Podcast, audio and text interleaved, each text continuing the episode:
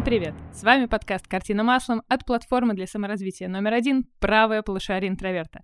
Меня зовут Алена Репина, я искусствовед, и здесь я расскажу вам о художниках и искусстве так, как этого никто не делает. Осторожно, у подкаста есть побочный эффект. После него вам срочно захочется в музей или на выставку.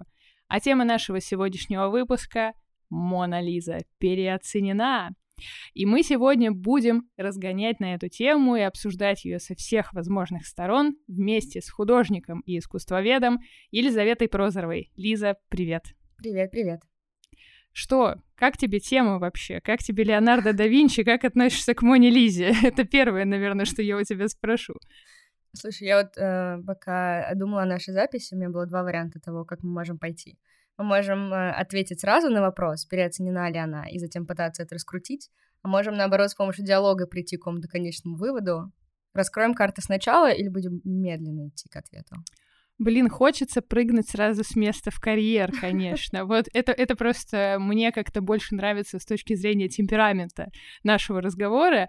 Давай ты скажешь сразу итоговый вывод, и мы потом будем его разворачивать. Ну вот, да, более подробно, и я тоже скажу, и посмотрим, насколько наши точки зрения совпадают. Ну давай тогда камин. Мне кажется, что она переоценена в большей степени. То есть я не буду пытаться отрицать, что это хорошее произведение искусства. Очевидно, что Леонардо отличный художник, но уровень хайпа вокруг Мона Лизы кажется мне чуть большим, чем она бы того заслуживала. Что ты думаешь?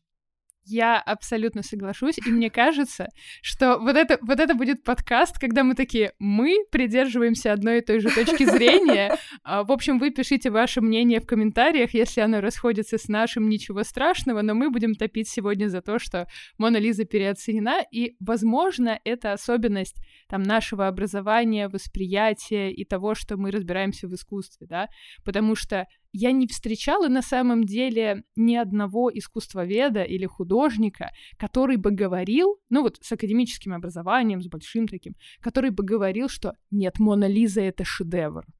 Как думаешь, почему? Может быть, у тебя есть э, гипотезы на этот счет? Слушай, ну мне кажется, в, может быть, в конце 19-го, начале 20 века еще были такие академические тексты, где писали о том, какая она гениальная и как много художественных задач Леонардо в ней решает — но то, что современная наука ее обходит, мне кажется, тут, знаешь, может быть, дело в том, что пальм первенства хвалебных речей в сторону Моны Лизы просто перехватила поп-наука, или скорее, как это назвать? Эм, поп-культура? Поп-культура, да-да-да.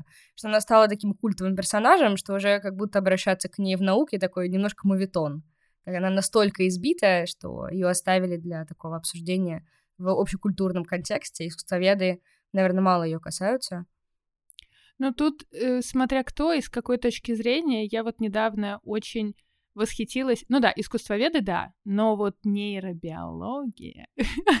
я недавно восхитилась, э, помнишь, год или два назад, я точно не помню, вышла книга у Маргарет Ливингстон «Искусство и восприятие», и там еще есть продолжение, но, э, в общем, суть не в этом, а суть в том, что она действительно вот основываясь на самых современных исследованиях того, как мы воспринимаем мир и живопись в том числе, рассматривает именно вот этот процесс смотрения с научной позиции.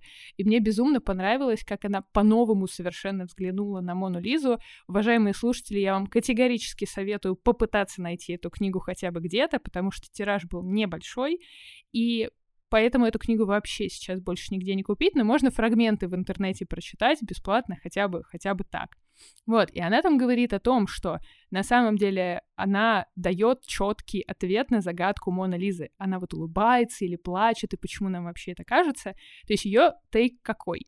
Что мы смотрим на весь мир центральным э, или периферическим зрением. Соответственно, либо прямо мы смотрим на изображение, либо вот оно как бы находится где-то в рамках нашей зрительной досягаемости, но мы прямо на него не смотрим. Да, есть еще между ними зрение, но на этом не будем фокусироваться. И вот если мы смотрим прямо в глаза Моне Лизе, у нас искажается все остальное окружающее ее пространство, и вот то, что нам кажется, что она улыбается, наоборот, в этот момент, да, если мы смотрим в глаза, как там принято говорить. На периферийном зрении кажется, что она улыбается, а когда смотришь прямо на улыбку, то видишь, что улыбки как таковой нет. Правильно я понимаю? Да, да, да, да, да, да, да. Вот, и она говорит, что это исключительно искажение нашего зрения, которое обобщает, и то есть вот эта фраза, что нам кажется, в том-то и дело, это не задумка художника, это нам кажется из-за несовершенств нашего зрения. И вот это вот в этом году я прочитала эту книгу, это настолько расставило все мои рассуждения до этого по полочкам и по местам, что я аж прям не знаю, что после этого добавлять насчет Моны Лизы, условно говоря.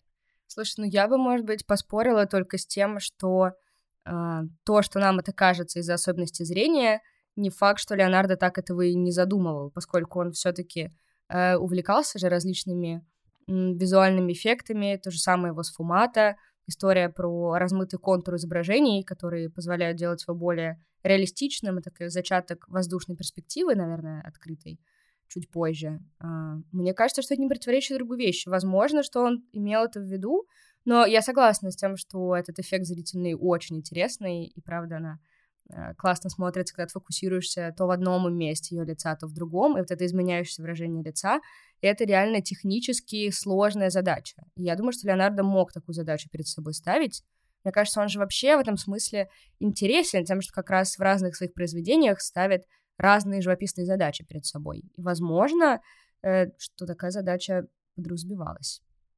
Слушай, может быть, действительно, потому что если мы вспомним все его вот эти потрясающие эксперименты, типа а может быть, я смешаю на супер дорогой фреске, за которую мне заплатят невероятное количество денег, масло с и все это прогрею, и вдруг авось получится хорошо. Ну, то есть, понятное дело, что мы с пиететом к Леонардо да Винчи, это великий художник, но это не отменяет того, что некоторые его эксперименты, они выглядят весьма такими неряшливыми. Э, как минимум, да, вот можно так сказать. А, или, да, вот эта знаменитая легенда о том, что Леонардо да Винчи над Моной Лизой работал настолько долго, и кого же он там уже изобразил, то ли он... Св... Вот, вот эта новейшая версия, да, что есть э, исследователь, искусствовед, который недавно, буквально два года назад, публиковал такую версию, что вот точно изображен Салай, точно ученик соответственно, Леонардо да Винчи, и это вообще никак не Лиза Дей Джаконда, про которую мы все всегда думаем, все остальные искусствоведы говорят, ну, ну, ну что вы, ну что вы такое творите, ну что, ну, ну хватит уже терзать эту бедную Мону Лизу, и из-за этого у нас создается огромное количество вопросов, но Конечно, мы их тоже обсудим. А я хотела больше, раз мы заговорили о живописи, о технике, вспомнили Сфумата вообще. Нельзя, конечно, не вспомнить Сфумата, когда мы говорим о Леонардо да Винчи, но я у тебя больше хотела спросить вот как у художника тогда. А вот это правда, что сейчас Сфумата и, в принципе, то, как писал в свое время Леонардо да Винчи, может повторить почти любой выпускник Академии художеств? Слушай, это хороший вопрос. Эм, Потому что, с одной стороны, мне хочется быстро ответить «да», поскольку я прекрасно понимаю, что копирование живописного полотна — это не настолько сложная задача. То есть если подходить к этому вопросу более основательно, что сложного в картине для художника? Это найти какое-то живописное решение, то есть придумать, как я буду это рисовать. То есть для Леонардо, например, придумать сфумата — это важнее, чем его нарисовать, уже скопировать. Когда ты видишь, как художник это сделал, повторить — это гораздо более простая задача.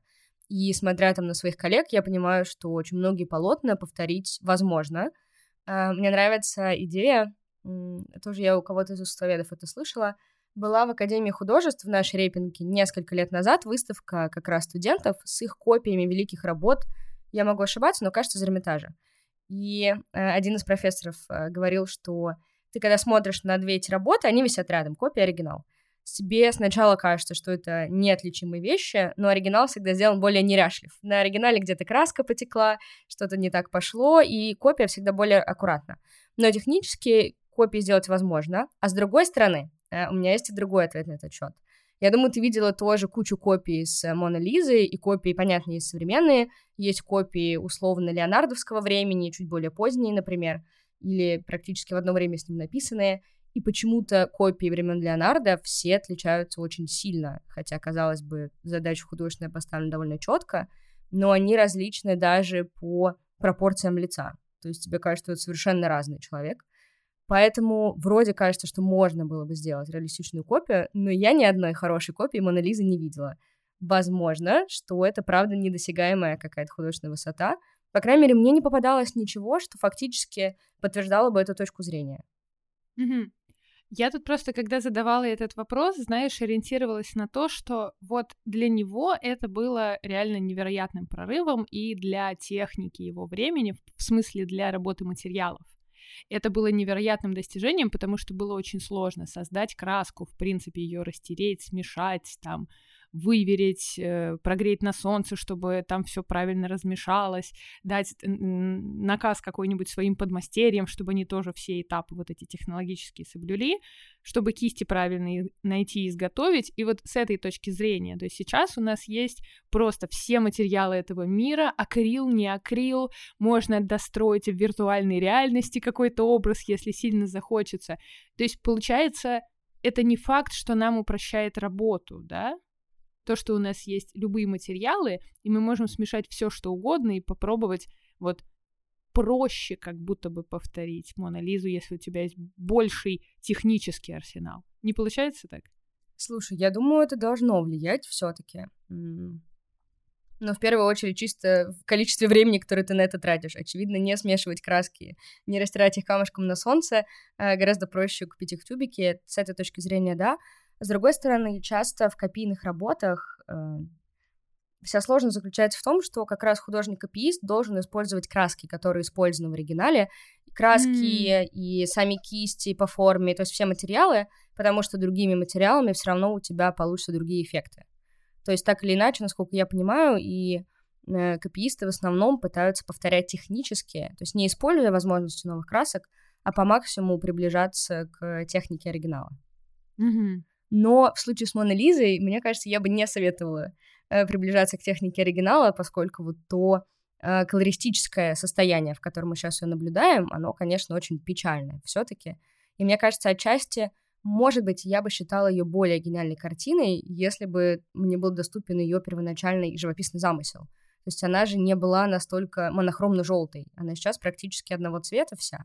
Очевидно, что это чисто техническая проблема старения красок, которыми пользовался Леонардо. Вот очень интересно посмотреть, как она выглядела первоначально. Да, и в этом есть самый главный вообще вопрос всего этого, условно говоря, обсуждения и всех моментов, когда исследователи пытаются по-новому взглянуть на картину, которая уже состарилась, условно говоря. Но она состарилась не потому, что она вышла там из моды, до сих пор куча омажей, каждый почти современный художник и не очень современный делает в эту сторону, там пересоздает себя, вон Сальвадор Дали себя сфотографировал тогда в образе Мона Лизы, а именно в том, что там уже столько реставраций, там уже столько раз сняли верхний красочный слой, что от авторской живописи Леонардо да Винчи, ну, почти ничего не осталось. А то, что мы видим с вами на репродукциях, ну, извините, пожалуйста, вот, вот эта заповедь первого курса искусствоведческого факультета, мне кажется, везде во всем мире, да, никогда не смотрите репродукции, они ничего вам не расскажут. Вам же тоже, наверное, это прям вбивали вот так в голову.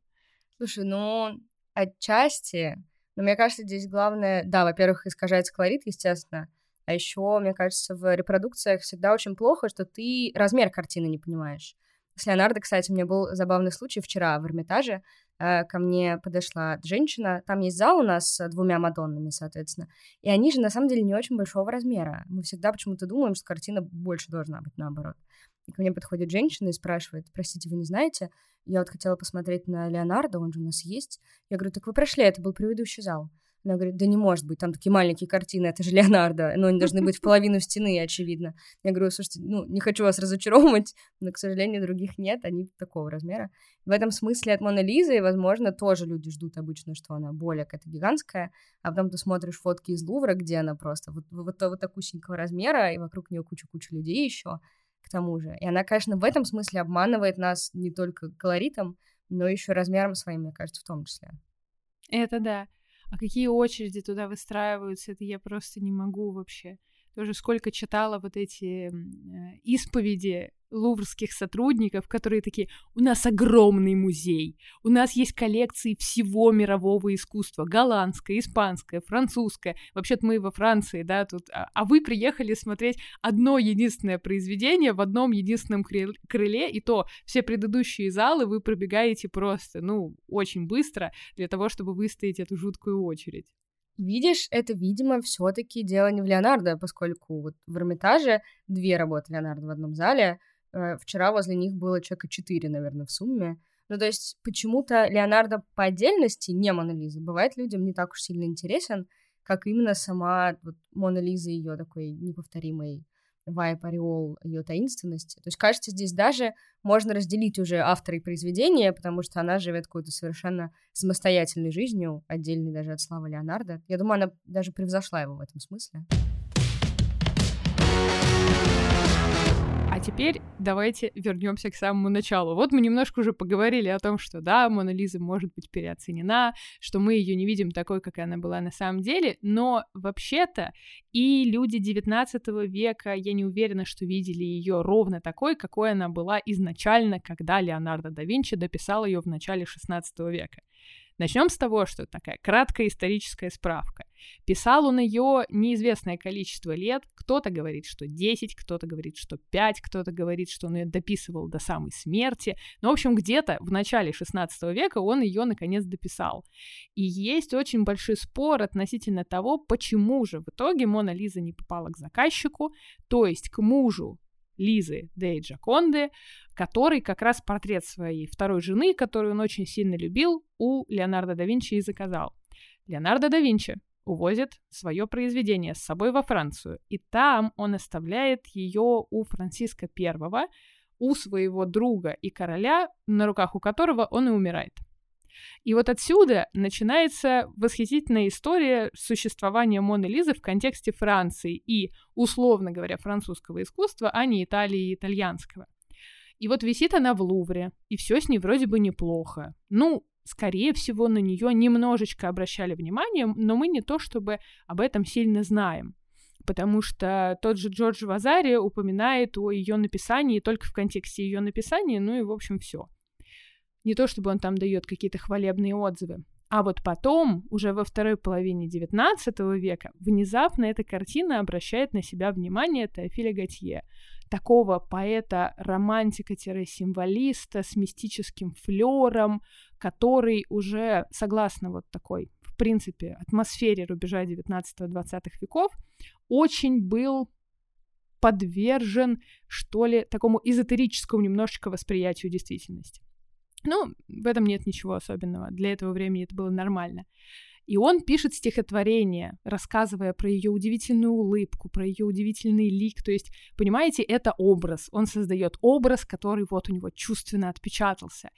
И им, и этим стихотворением начинают, по сути, восхищаться как будто бы даже больше, чем самим произведением. А потом соединяют это стихотворение с этим произведением, приходят в Лувр, и вот этот маленький кружочек, очень ограниченный парижских интеллектуалов того времени, которые любят и Готье, и смотрят на то, что вот, вот она, вот эта легендарная Мона Лиза, и составляют ей такую первоначальную славу.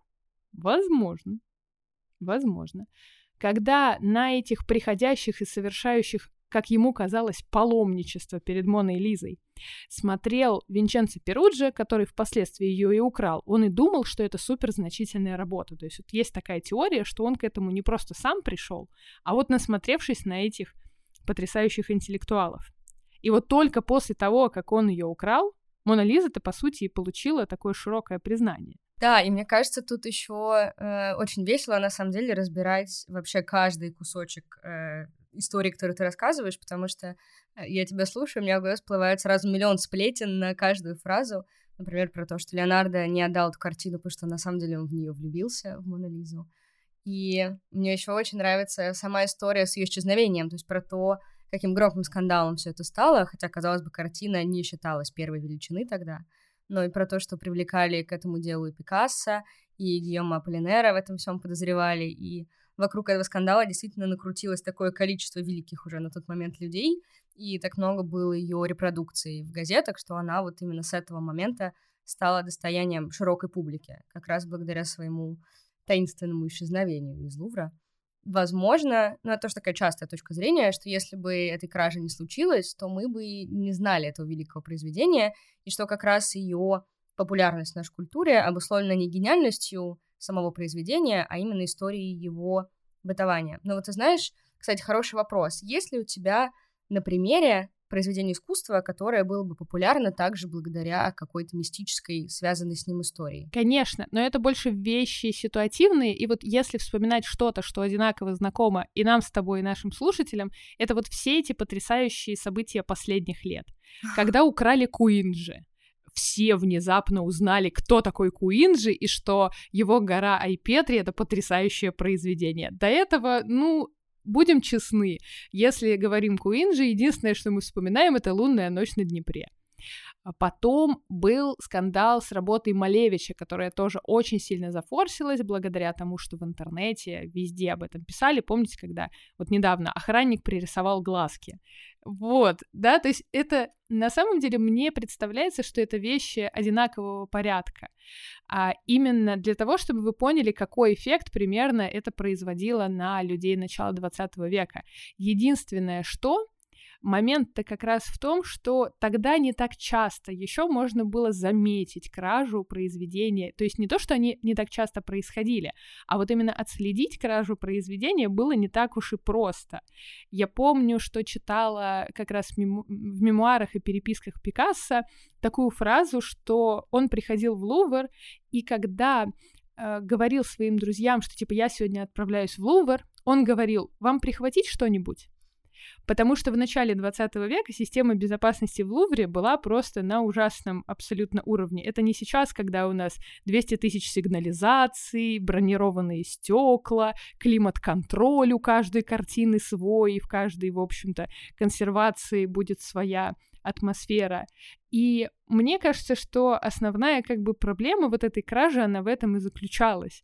В том, что просто никто особо тогда не заботился о сохранности, не было так много прецедентов. То есть прикол же был в том, что еще во время Пикассо в Париже в том же Лувре иногда происходили такие казусы, когда молодые художники приносили в Лувр свою работу, ставили ее там, оставляли на некоторое время, она могла там 2-3 недели спокойно стоять, вообще никто не замечал. Поэтому, да, система безопасности вещь хорошая, но как мы увидели на примере работы Куинджи, даже сто лет спустя иногда дает осечки. Слушай, ну, мне еще очень симпатизирует, с какой умилительной наглостью кража Монолизы была осуществлена. Все-таки это, ну, то есть не какое-то продуманное вроде преступление, а как бы такой ситуативный поступок, но это, в общем, действительно вызывает некоторый восторг у меня, по крайней мере, то, что хотя бы ее потом вернули, поэтому ситуация не кажется такой трагичной, но действительно история красивая с тем, как все это произошло. Это да. Но видишь как? Это как будто бы порыв души. То есть, по крайней мере, вот этот потрясающий Винченцо Перуджо, который просто, по сути, просто взял, снял картину, унес, вырезал. А, кстати, вот этот потрясающий человек, который Ай Петри украл, он же тоже ровно так же сделал, просто подошел, снял и ушел. То есть, э, да, вот это, это по-моему, в фильме еще «Старики-разбойники» обыгрывалось, что они тоже примерно так же с экспозицией просто унесли картину, ну и все. Вы куда? Мы на реставрацию. Вот примерно так же. Мне кажется, и сейчас иногда в некоторых музеях это может прокатить. Но это, конечно, будет не Эрмитаж, не Русский музей, не Третьяковская галерея. Вот. И момент того, что просто наглым образом снял, вырезал из рамы, скрутил в трубочку, унес домой, положил у себя под кровать. Два года она там лежала, и вот за эти два года, когда наконец там через несколько дней пропажу обнаружили, СМИ сделала настоящую легенду из этой работы, что вот у нее, вот там же Теофиль Готье, он же писал, какая у него удивительная улыбка, какое это невероятное произведение. А там еще про Вазари немножко вспомнили, что он там тоже немножко про нее писал. И вообще Леонардо да Винчи, это же шедевральный художник, и пошло-поехало. Вот ты скорее э, так сказать, за то, чтобы в таком контексте освещали кражи произведений, или лучше пусть замалчивают, никому не рассказывают, чтобы не было мифов? Слушай, ну мне точно кажется, что Лувр э, должен своему похитителю доплатить, потому что, очевидно, прирост его бюджетах с тех пор, как Мона Лиза стала таким объектом э, поклонения практически религиозного паломничества, ну, конечно, мне кажется, здесь большая его заслуга недооцененная есть. А, не знаю, по поводу освещения в СМИ краж, мне кажется, это всегда такая забавная история, которая как черный пиар, ты знаешь, вроде это плохо, очевидно, произведение это сильно вредит, и рынку вредит, и так далее, а с другой стороны, это такой клевый способ э, популяризовывать произведения искусства и привлекать к этому больше внимания, потому что обычно же мы не можем увидеть в там газетах или журналах просто какую-то статью, мол, вот у нас хорошая картина в Эрмитаже, мы про нее рассказываем. То есть, чтобы к человеку, не ходящему в музей, картина попала в инфополе, нужно, чтобы с ней что-то случилось, лучше плохое. Поэтому, возможно, что это, в принципе, единственный способ картины искусства вообще пиарить. Поэтому, наверное, я за то, чтобы это так происходило. И тут мы можем начать разгонять теорию заговора относительно того, что на самом деле музеи подстраивают кражи своих работ, чтобы привлечь к себе внимание. Конечно, это не так. Вот, да, это все шутки. Музеи мы не обижаем. Музеи — это потрясающие абсолютно институции, которые сохраняют для нас культурное наследие. А какие там люди работают, это вообще невероятно. Вот, знаешь, у меня навсегда осталось впечатление в памяти. Мы ходили на пары по голландскому искусству XVII века, и у нас эти пары в самом Эрмитаже и в хранении вела замечательнейшая хранительница Соколова. Просто это, это настолько человек, преданной искусству чем она занимается последние 25 лет своей жизни, если не 30, я могу тут немножечко ошибаться. И мы у нее как-то спросили, вот, а вы, там в каком-то контексте диалог был, а вы вот, почему в Эрмитаже работаете, то есть почему вы выбрали для себя эту стезю и, собственно, почему остаетесь на ней? А она говорит, а мне за это грехи простятся я во имя спасения души это делаю. И то есть, и она правда вот так к этому относится, что это прямо душеспасительное мероприятие, что она хранит искусство, и она вот помогает ему существовать. Если вам интересна тема краш из музеев, и из музеев не только соответственно, Франции, например, или Голландии, или Германии, но и Америки, и России, как этому помогали или, наоборот, противостояли музейные сотрудники, я вам очень рекомендую посмотреть мой новый видео саммари «Величайшие кражи в искусстве». Кстати, там я рассказываю не только про кражи в смысле фактическое вынесение какого-либо предмета из музея или из частной коллекции, а еще и раскрываю тему плагиата. Вот вообще, можем ли мы его как-то померить? Есть такой миф, что есть 60%, которые превышать нельзя, чтобы ваше произведение не казалось плагиатом чего-то чужого. Но вот насколько это достоверная информация и как эти 60% померить и можно ли их померить, узнаете на моем summary. Кстати, у вас есть возможность послушать фрагмент этого видео summary прямо сейчас.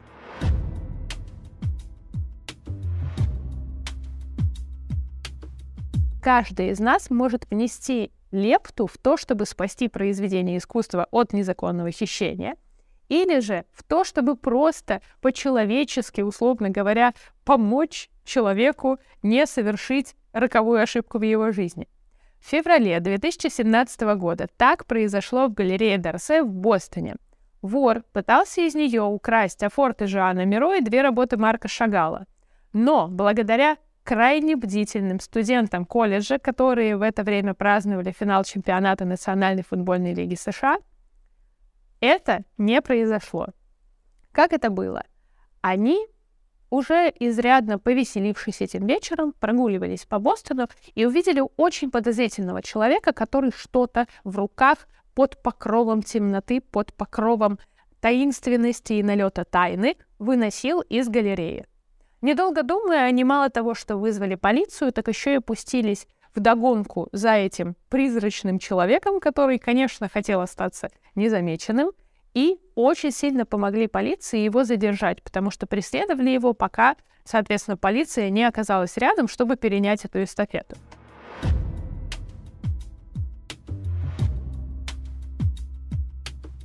Всего за 300 рублей вы получаете доступ к этому и более 500 других видео саммари на самые-самые разные темы. Это и история, и литература, и йога. Кстати, если вы оформите подписку на год, то она будет стоить всего 2000 рублей. А по специальному промокоду для наших слушателей ART30 вы получите целый месяц бесплатного доступа ко всем нашим саммари. Вы получите экспертное мнение по самым важным темам и будете поражать близких своими знаниями. Промокод действует для новых пользователей. Все ссылки вы найдете в описании к этому выпуску. Возвращаясь к нашей теме музеев, того, как там хранятся произведения и насколько это потрясающая абсолютно вещь. Вот есть у тебя такое впечатление, что если ты пошел работать как искусствовед в музей, и ты как бы хранишь эти произведения, то ты вот там душу свою спасаешь, или ты занимаешься чем-то, ну вот прямо, я не знаю, сакрально важным. Слушай, с одной стороны, очевидно, да, потому что если бы я так не думала, я бы, наверное, выбрала другую профессию. То есть тут у меня такой профессиональный бзик уже, я не могу думать иначе. А с другой стороны, я сегодня разговаривала с эрмитажной хранительницей современного блока нашего, с Мариной Шульц, и она рассказывала такую проблему, что у нас в России хранители — это люди, на чьих плечах, как на атлантах, лежит половина работы музея как будто бы. То есть ты не только хранишь произведения искусства.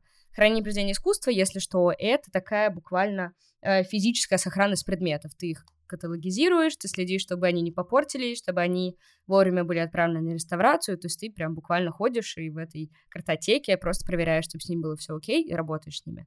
Помимо этого, ты как хранитель должен еще быть куратором, то есть ты делаешь выставки с этими произведениями, и ты еще и научный сотрудник музея, то есть ты еще и какие-то научные вещи по этому поводу пишешь, и когда на тебе, как на хранителе, лежит столько задач, которые все необходимо делать хорошо, а если мы говорим про Эрмитаж, то у тебя в хранении еще несколько десятков либо сотен тысяч произведений, например, в отделе графики у нас там, по-моему, 200 тысяч произведений на одного хранителя приходится, то есть какое-то невероятное количество, и нести вот это все на своих плечах, в общем, сотрудникам Эрмитажа достаточно тяжело. То есть, с одной стороны, они вроде все люди максимально восхищенные местом своей работы и, в принципе, э, своей профессией, а с другой стороны, в общем, я точно понимаю, что это такой нелегкий труд, который ну, не... с одной стороны, я им завидую, конечно, потому что ты можешь потрогать руками все эти вещи, на которые ты облизываешься. Но в, в перчаточках.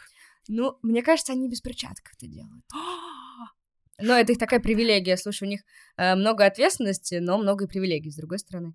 Поэтому я им завидую, а с другой стороны, не знаю, хотела бы я оказаться на этом э, спасательном месте. Ты бы хотела?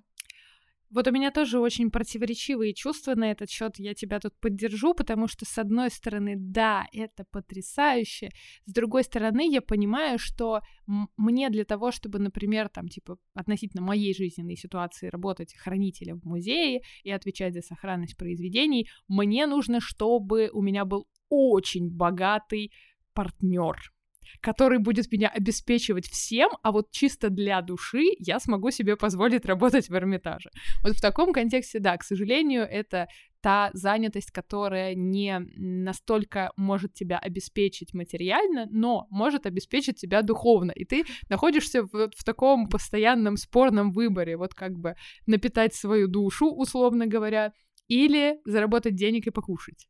Зато ты можешь руками, ну давайте скажем, руками в перчатках, но полапать всякие греческие торсики. Ну это же разве не мечта? Да, потрогать все своими руками, это безусловно. Я думаю, что у каждого нашего слушателя был хотя бы один такой момент, когда вот ты приходишь в музей, а можно я, я аккуратненько, я аккуратненько пальчиком потрогаю, ничего же не случится. Ну, большой спойлер, случится очень важно не трогать, пожалуйста, ни при каких условиях никакие произведения, которые к этому интерактивно не предрасположены, потому что вы можете нанести ему не психологическую, а прям физическую травму именно тем, что вы, э, ну, просто вот, просто вот докоснетесь до него, правда. Лучше этого не делать. Ну и вообще не делайте так, пожалуйста. А вот у меня был случай, когда я тоже прикоснулась вот к этому, к, вот в этой невероятной древности, получила невероятный восторг. Мы были на втором курсе в библиотеке имени Ленина в Москве, и нам показали Библию на практике, да, которая датируется XII веком. И можно было надеть перчаточки и аккуратно перелистнуть страницы и чуть-чуть вот их так потрогать. Я помню, я такой восторг испытала, потому что, ну, это невероятная возможность. Нас еще как-то немного было людей, поэтому у всех получилось это сделать. Мы вышли просто с невероятно горящими глазами. То есть, представляете, вы прикасаетесь к предмету, которому тысяча лет, буквально. Ну, то есть, и все, и все переворачивается в этот момент. У меня есть ответная история, слушай, примерно такой же крутости. А, мы были в хранилище а, предметов Востока в Эрмитаже, и э, нам дали потрогать японскую керамику, которой 4000 лет, если я не ошибаюсь, даже до нашей эры, и прямо это можно было даже без перчаточек делать. Она еще слеплена не на круге, она слеплена вручную, и там есть буквально отпечатки пальцев вот этих древних людей, которых ты можешь вложить свои пальцы, и это тоже такое, ну, немножко мистическое впечатление, конечно. Блин, вот это, конечно, увлекательно. Но Мона Лиза тоже не менее увлекательна. Мы такое небольшое лирическое отступление сделали. Давай вернемся немножко к вопросу переоцененности Моны Лизы. И, э, конечно, когда Винченцо Перуджи хранил ее у себя под кроватью, я абсолютно уверена, что он ее тоже трогал. Как ты думаешь, ему э, все эти два года хуже спалось или лучше? Мне кажется, что ему спалось довольно спокойно, потому что, мне кажется, он даже и не подозревал, что его найдут и раскроют. Иначе бы он так глупо не поступил. То есть его же раскрыли просто на глупости. Вы представьте себе, человек украл произведение, о нем каждый день трубят все газеты. Все говорят только о том, что никто не может понять, кто это сделал, как это произошло, что вообще случилось, где искать произведение. Никаких абсолютно как бы свидетельств нет, и тут вы решаете после этих двух лет молчания, и вы вроде бы как, ну, более-менее адекватный человек, вы понимаете, что шумиха не утихает, и вы решаете просто в общем-то, связаться с одним из самых известных арт-дилеров в Италии и сказать ему, слушай, у меня есть Мона Лиза, купи. Ну, а какой реакции он ожидал, что этот арт-дилер возьмет и такой, да, хорошо, я покупаю ее за невероятное количество денег, и не сообщит об этом ни в какую полицию, ни в коем случае. А ты бы разве на месте этого арт-дилера не купила Монолизу себе в спальне, чтобы никто не знал об этом? А, я Провокационные сейчас, вопросы. Я сейчас, я бы, наверное, сказала, что я бы не купила. А что бы я потом с ней делала? То есть это вот тоже такой момент, когда, окей, я бы купила ее там, допустим, предположим, за полмиллиона долларов. Допустим, вот такая абстрактная сумма с потолка. Но я же потом не могу ее не выставить, потому что по объективным причинам она считается украденной. Не продать никому еще более выгодно, то есть использовать ее как инвестицию я тоже не могу. Я даже друзьям ее показать не могу, то есть это будет тайна для меня одной. Да, у меня будет шедевр, но я унесу эту тайну, например, с собой в могилу, просто чтобы меня не посадили, пожалуйста.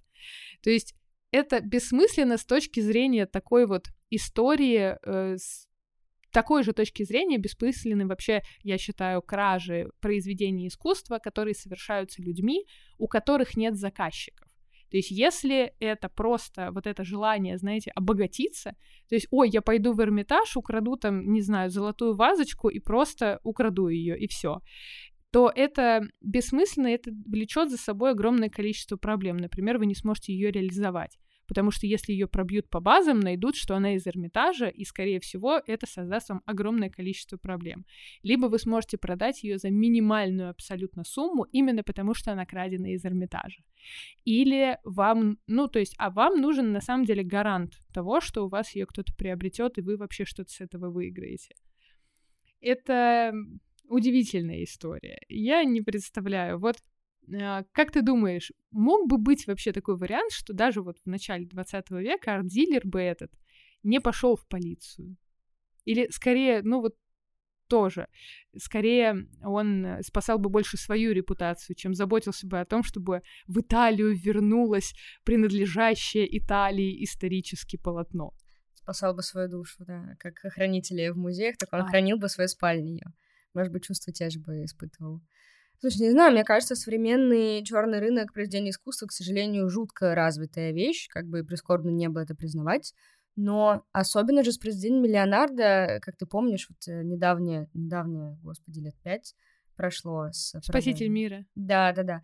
Э, то есть, мне кажется, еще касательно Леонардо, тоже достаточно активен рынок мог бы быть, э, если бы у него не было такого маленького количества произведений, но периодически же все равно появляются какие-то леонардески, которые пытаются выдать за произведение самого Леонардо. Леонардески, если что, это произведение его учеников или последователей, которые пытаются копировать его стиль. И очень часто для искусствоведов э, существует большая проблема с тем, чтобы атрибутировать то или иное произведение искусства, то есть приписать его Леонардо или его последователям. Именно в этой стезе существует гигантский спор о том, сколько же в итоге произведений у Леонардо существует. То есть общепризнанных мировых, по-моему, 9 штук всего, и даже дама с горностаем вроде не входит в эту первую девятку. Вот так вот, типа 9-12, иногда 10, иногда 11. Да, да, да. То есть э, разные есть цифры, и вот как раз из-за этой расплывчатости ореола его творений, на самом деле, периодически такие вещи где-то на рынках появляются, поэтому я, возможно, допускаю, что Мона Лиза могла бы по черному рынку гулять.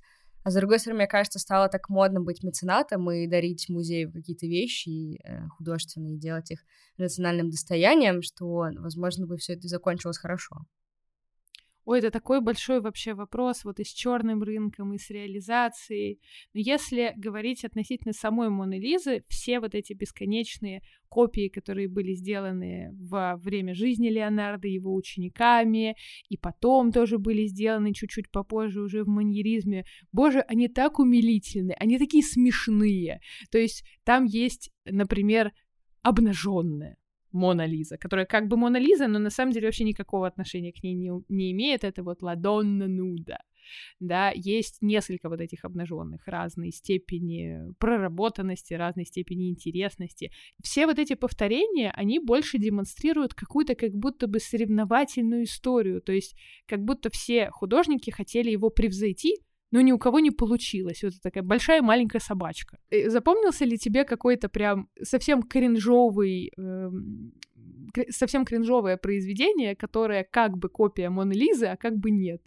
Слушай, для меня самый большой шок это вот обнаженные ее версии, потому что э, я в целом нормально отношусь к омажам на Мону Лизу. Понятно, что в 20 веке это, мне кажется, самое цитируемое произведение все-таки.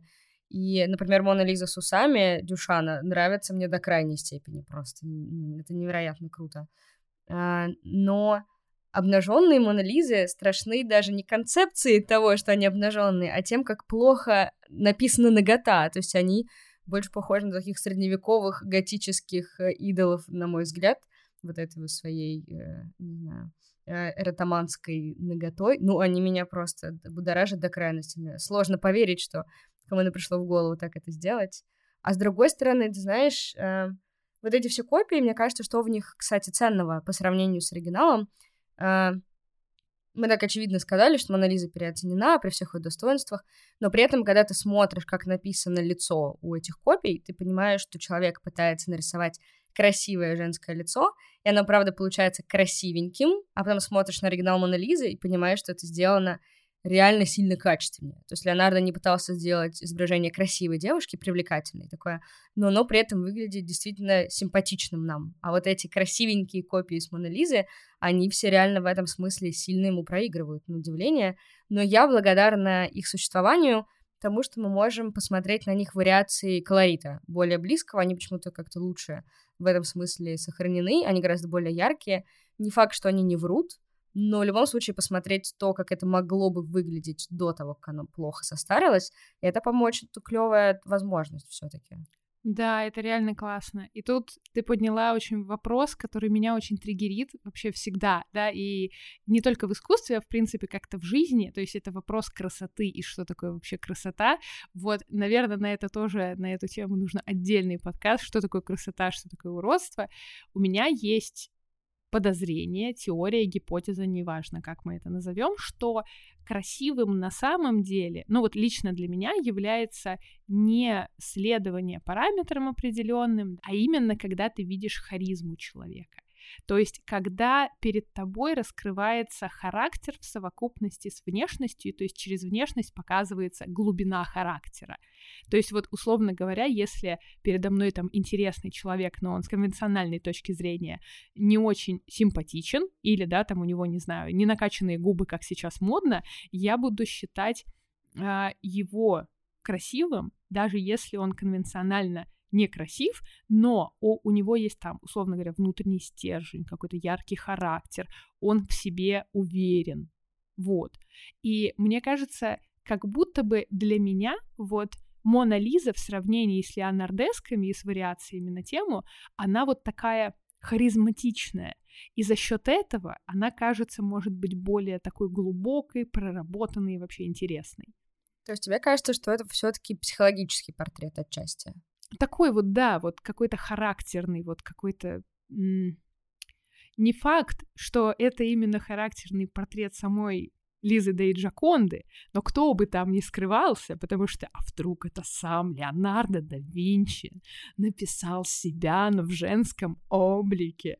Я недавно, кстати, раскрутила, тоже записывала новый самбори «Скрытые смыслы в искусстве», и я раскрутила откуда пошла вот эта теория. Нет, не знаю. Была такая штука, была художница цифровая Лилиан Шварц, и она в 1987 году сделала у нее была программа, с помощью которой она создавала свои изображения. И программа это работала таким образом, что ты загружаешь туда две картинки, и программа анализирует, насколько они похожи, условно говоря. И вот как-то есть такая полулегендарная история, что она случайно загрузила Мона Лизу, и автопортрет Леонардо да Винчи в зрелом возрасте. И получилось вот это знаменитое изображение, когда наполовину у нас Мона Лиза, наполовину Леонардо да Винчи. Но чтобы вы понимали, это как бы не исследование, это не занимался этим вопросом человек, там не изучал биографию, а просто, условно говоря, это случайность, да, и она выставила потом такую работу, что вот Мона Лео она называется, э, если хотите посмотреть. И как я, по крайней мере, сделала вывод, да, э, вот именно с этой точки и с этого момента по всему начинающемуся интернету стали распространяться вот эти потрясающие слухи, что на самом деле Леонардо да Винчи написал себя. То есть никаких других предпосылок к этому я не нашла. Вообще нигде. Я, кстати, хочу тебе сказать э, на этот счет. Э, я на удивление сегодня мне попалась тоже на глаза эта картинка, потому что, очевидно, она супер популярна теперь в интернете. И я на нее посмотрела с точки зрения художника-портретиста, потому что, ну, то есть это два технически очень разных изображения. Одна такая почти монохромная, на мой взгляд, живопись, другой это рисунок, не очень светотеневой. И когда их совмещают рядом, это уже некоторый диссонанс в голове выдает. Я решила посмотреть, насколько реально черты лица, то есть просто черты черепа, да, которые не изменяются от пола к полу, от возраста, э, у этих людей одинаковые. И по факту, мне кажется, э, что схожесть этих портретов — она на самом деле объясняется, знаешь, тем, что у них просто похожая форма черепа, поскольку э, мне кажется, это возрожденческая черта, когда у тебя очень ярко выделен лоб и надбровные дуги, а не сами брови, как мы видим на поздних портретах. За счет этого у них вот эти общие какие-то формы черепа схожи, но когда ты смотришь на разрез рта, например, или размер носа, что-то такое более э, персонализированные черты лица, ты понимаешь, что это супер разные вещи. То есть в каких-то общих чертах они похожи, но, с другой стороны, у Леонардо вообще-то все люди похожи друг на друга. То есть даже Иван Креститель у него с теми же чертами черепа по факту сделан, что и вот этот портрет старого человека. Насколько я помню, это же даже не факт, что его автопортрет точно. Это же вроде портрет старого мужчины, который приписывают автопортрету. Да, там тоже вот эти разночтения постоянные. Это как тоже есть у него рисунок, там, пожилой человек и молодой человек, и вроде бы как, вроде бы как тут он тоже изобразил себя, хотя там вообще никакого даже внешнего сходства нет с вот этим предполагаемым автопортретом, и в роли молодого человека Салаи, вот своего ученика, с которым у них была такая вот дружба абьюзивная на самом деле, там, потому что Салаи тот еще, конечно, э, пирожочек, можно так сказать. Ну, то есть он постоянно крал у Леонардо да Винчи, он постоянно крал у него деньги, если ему там давали поручение, например, сходить на базар и купить там какую-нибудь краску, условно говоря, там много эпизодов замечено за ним было, что он просто присваивал эти деньги себе, ничего не покупал, никому ничего не говорил, например. Но Возможно, Леонардо держал его при себе в мастерской и не отсылал обратно, потому что он был божественно красив и был потрясающей моделью для его великолепных картин. Да? И вот эти вот все «а если», «а может быть», они настолько размытые, но мы настолько много видим этого в интернете, что создается впечатление, как будто бы вот, ну точно же, ну точно же Леонардо да Винчи написал себя. Как тебе кажется, вот когда мы говорим про Леонардо, то есть э, мы сейчас с тобой обсуждали рисунок пожилого человека, молодого человека, вообще для нормального художника, особенно в Возрождении, это нормальное техническое упражнение в рисовании разных возрастов людей. То есть это у каждого практически стану возрождения есть такие рисунки. Но только когда мы говорим о Леонардо, нам хочется каждый штрих в его работах поместить под какую-то тайную загадку или легенду. Если есть какой-то портрет, даже это упражнение художественное, то это обязательно его автопортрет. Есть портрет женщины, даже вроде атрибутированный, да, там с Мона Лизой мы вроде знаем, кто это, все равно мы ищем в нем какую-то загадку. Казалось бы, это можно объяснить тем, что мы про Леонардо просто мало знаем, и поэтому фантазируем так много насчет всего остального. Но Леонардо вообще-то далеко не единственный художник в истории искусств, про которого мало что известно. Но именно про него, буквально реально на каждый факт его биографии, личной творческой, нам хочется накрутить такое количество таинственных смыслов. Как ты думаешь, почему именно его личность к себе притягивает такие тайны? Слушай, я тут э, могу пуститься в очень пространные рассуждения, но я попробую, наверное, сосредоточиться на одной мысли. Тут много факторов, да, и то, что там у него есть много текстов, и то, что у него есть дневники, и то, что он вообще хотя бы как-то записывал свои мысли, уже другое дело, что есть э, проверенные такие вот факты, что большинство из того, что мы считаем э, кодексами Леонардо, книгами Леонардо, и даже тот же его знаменитый трактат об искусстве, вот, который все обычно читают, это не совсем его авторство вещь. Она дошла благодаря тому, что она перешла по наследству Франческо Мельци, это другой его следующий ученик, и он ему оставил очень большую часть своего наследия. Плюс к этому получилось так, что на протяжении всех остальных веков, вот до середины XIX века, когда начали историческое систематизированное изучение искусства, эти кодексы курсировали из одного дома в другой, пересобирались, переклеивались. Соответственно, дневники его тоже там могли страницы меняться местами, могли дописывать какие-то фрагменты, соединять в невообразимом порядке, в котором было удобно владельцам.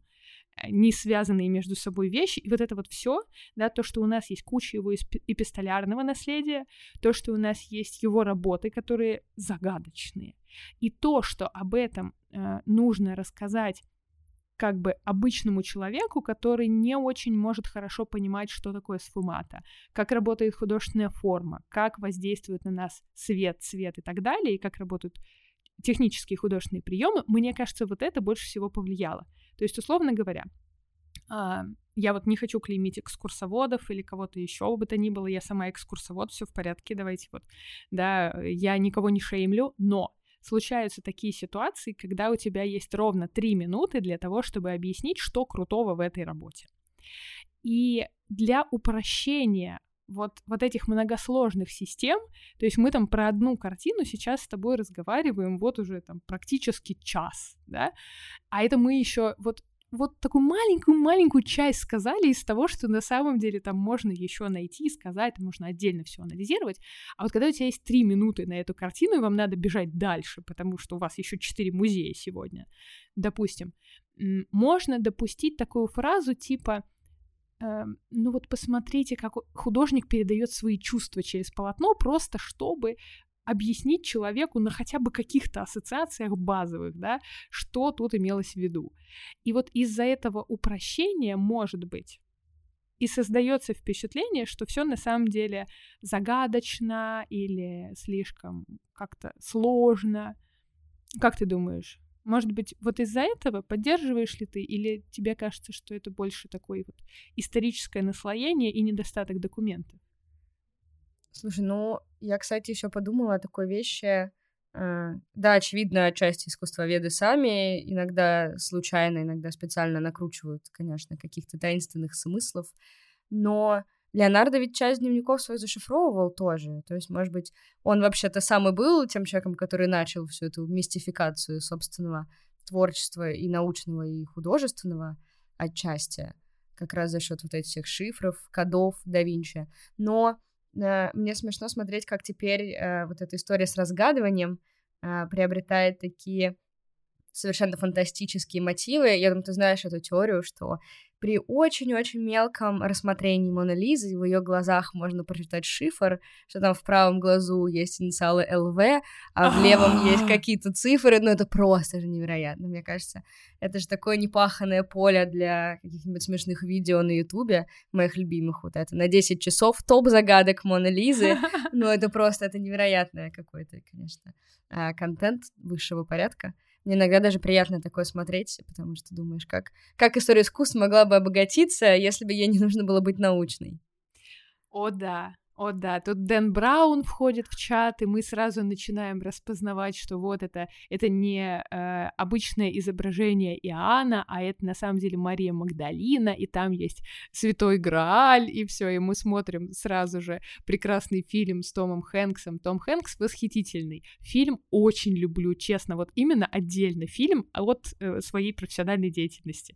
Я никогда не смотрела фильм «Код да Винчи» с Томом Хэнксом как искусствовед. Я всегда смотрела его вообще отдельно, максимально забывая о том, что у меня есть какая-то профессия. Потому что так-то он невероятно увлекательный, потому что там вот это о, это разгадывание, а здесь я понял, а здесь я сопоставил. И да, все, ну, или какое-то количество людей так и представляют себе работу искусствоведа. И это правда так выглядит, только постфактум, а не когда ты 10 лет просидел в архивах для того, чтобы понять вообще, а как эти вещи между собой связаны. То есть и потом в одночасье ты презентуешь свою маленькую пятиминутную там научную статью, которую, на которую еще мало кто может обратить внимание, потому что не все в контексте и не все понимают, насколько это может быть значительно. Или не всегда так происходит да, и вот ты сидишь со всеми этими загадками и мифами и думаешь, ну, пожалуйста, ну почему настолько есть литературы профессиональной, даже научпопа очень хорошего, но почему вот это, почему ты хочешь загадку, там же ее нет. Да, это же интереснее, слушай, это как смотреть, э, ну, скучный сериал и смотреть веселый сериал с безумным дурацким сюжетом, как про Россия-1, ты знаешь, это же супер увлекательное кино, постоянно ты его смотришь с середины и все равно вовлекаешься. Ой, я обожаю сериал «Гадалка» в этом плане. То есть вот ТВ-3 — это мой любимый поставщик вот этого контента, который ты включаешь себе, когда ты не можешь ничего интеллектуального воспринимать.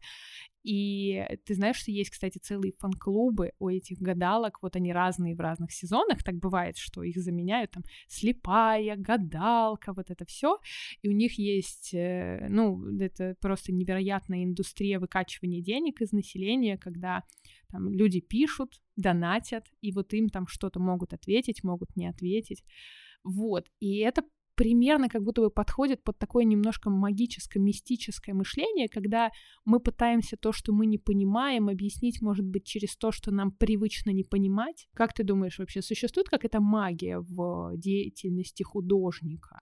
Ну, то есть вот все ли мы можем объяснить через то, что художник вот просто взял, технически что-то сделал, или всегда остается вот это вот творящееся в душе в каждой работе? Ой, я сейчас, э, я боюсь сказать что-то плохое про своих коллег-художников, потому что, опять же, у меня будет два ответа, это, видимо, моя фишка, будет два ответа, короткий и э, душный.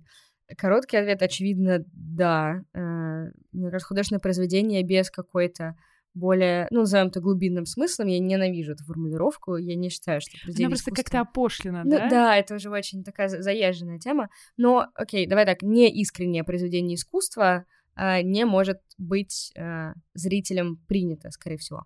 А с другой стороны, очевидно, мы знаем вещи просто технически хорошие, которые нравятся людям, потому что выглядят многодельными, и когда они смотрят на какие-нибудь картины, а, и такие, ой, здесь так много деталей, и кувшин видно из какого материала, это наверняка хорошая картина, но ты как бы понимаешь, что там какой-то кажется, э, серьезной философско-духовной работы автора за этим не стоит, кроме как технической.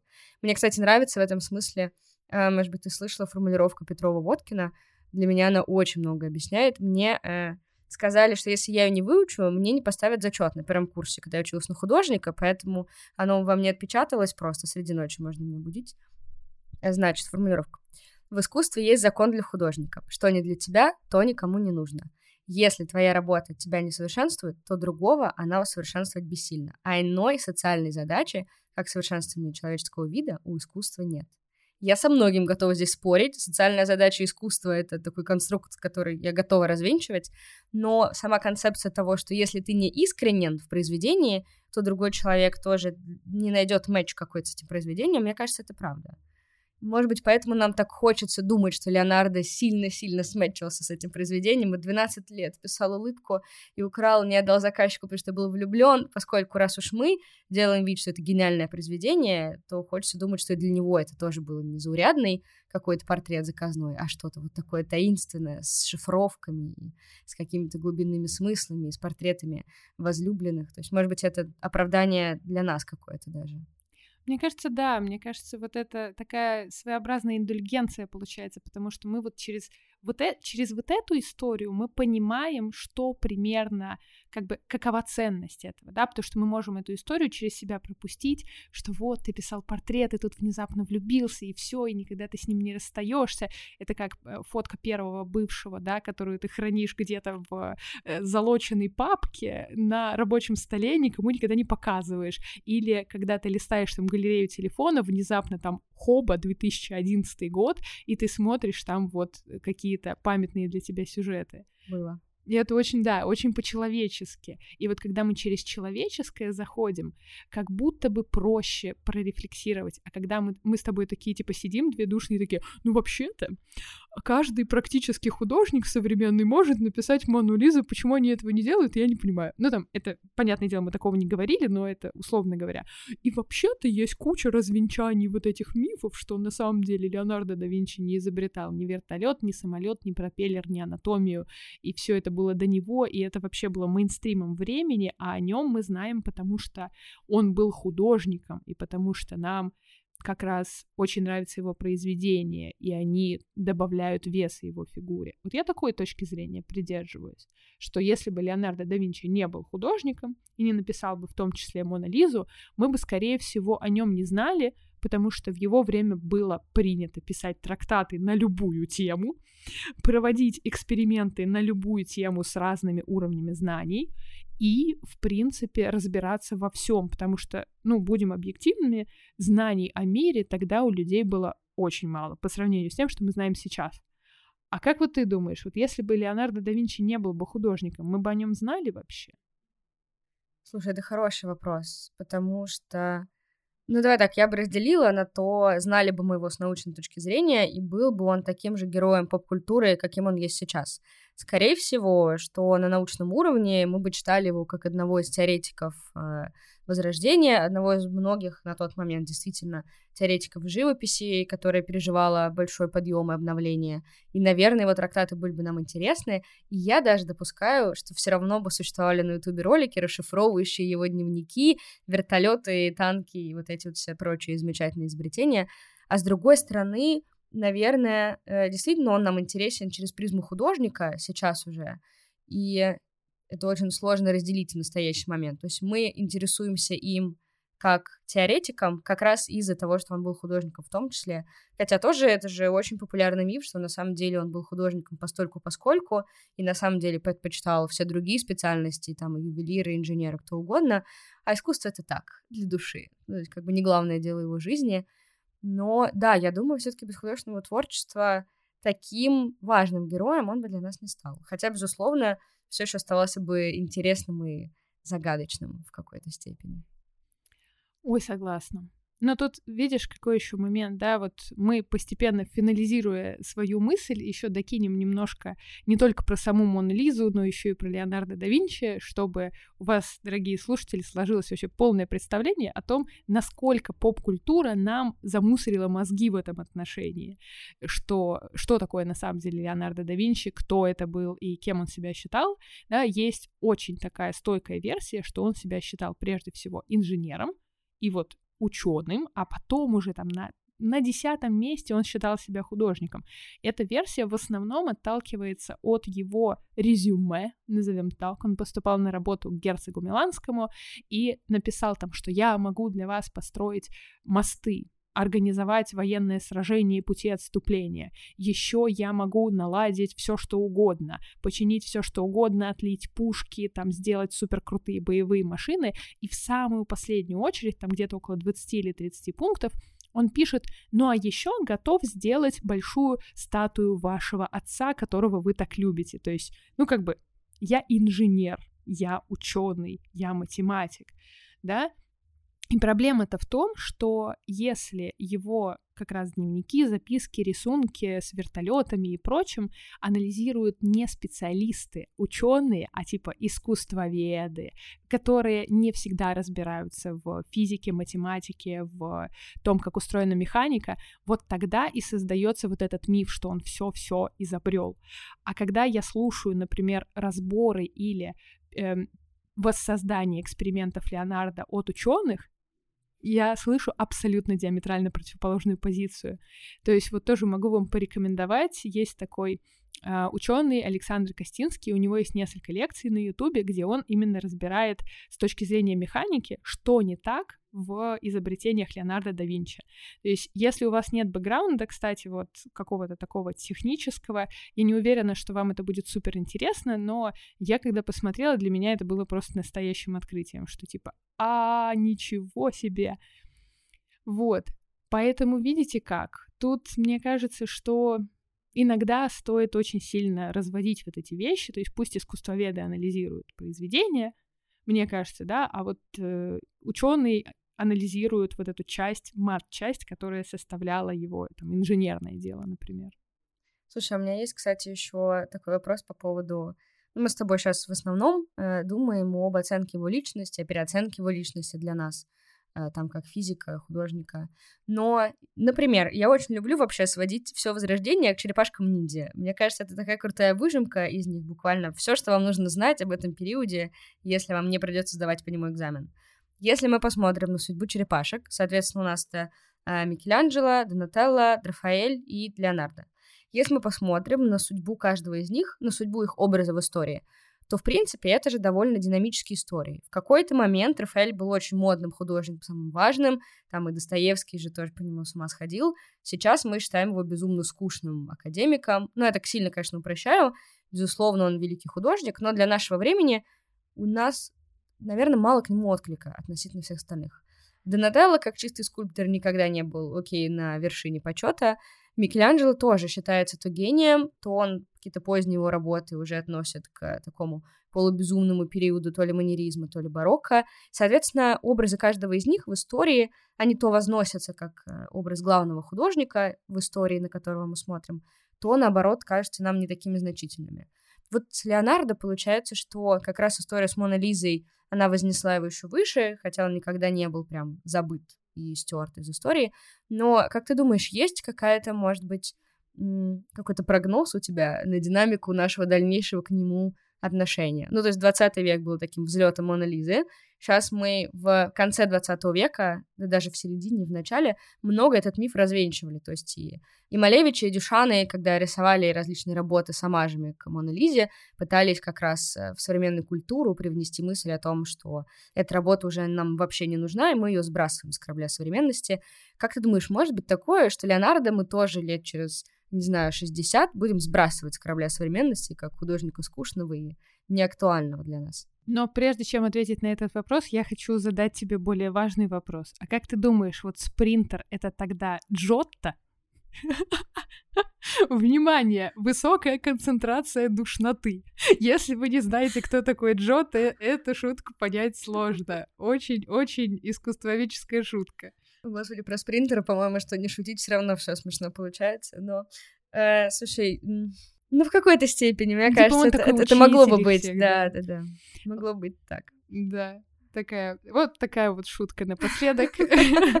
Если вы не в контексте, извините, пожалуйста, но у нас есть саммари на все вот эти темы, поэтому посмотрите их и возвращайтесь к этой шутке, потом будете понтоваться ею перед друзьями. А если делать какой-то прогноз, я бы сказала, что, наверное, да, наверное, мне бы хотелось, чтобы мы больше внимания уделяли вот этим мифам, да, и мне кажется, что сейчас уже люди как-то очень сильно, мне кажется, и даже просто широкая публика подустали уже от Леонардо. Ну, то есть как будто бы это уже настолько большая величина, что не делать его деконструкцию, уже, уже все сделали его деконструкцию со всех абсолютно сторон. Это вот как развенчание культа Леонардо происходит и дальше в целом. И мне это очень нравится, потому что, ну, мне кажется, что все-таки надо стараться как-то более-менее объективно оценивать и то, и другое, и третье. Но будет грустно, если через какое-то время мы вообще о нем забудем. Но я надеюсь, что такого не произойдет. Все-таки книги все помнят, документалки тоже все помнят, сериал вон недавно про Леонардо вышел, который тоже вложил еще больше мифов, которые только могут быть. Просто я когда смотрела, и, если честно, меня хватило... Ты не видела? Меня хватило минут на 10, наверное. Я попала случайно на фрагмент. И я такая, так, вот этого не было, вот этого не было, вот этого не было. Просто такая, что за боль? Он, конечно, там невероятно красивый. Ну, такой прям вообще. Ну, и про него и современники говорили, что он был невероятно красивым.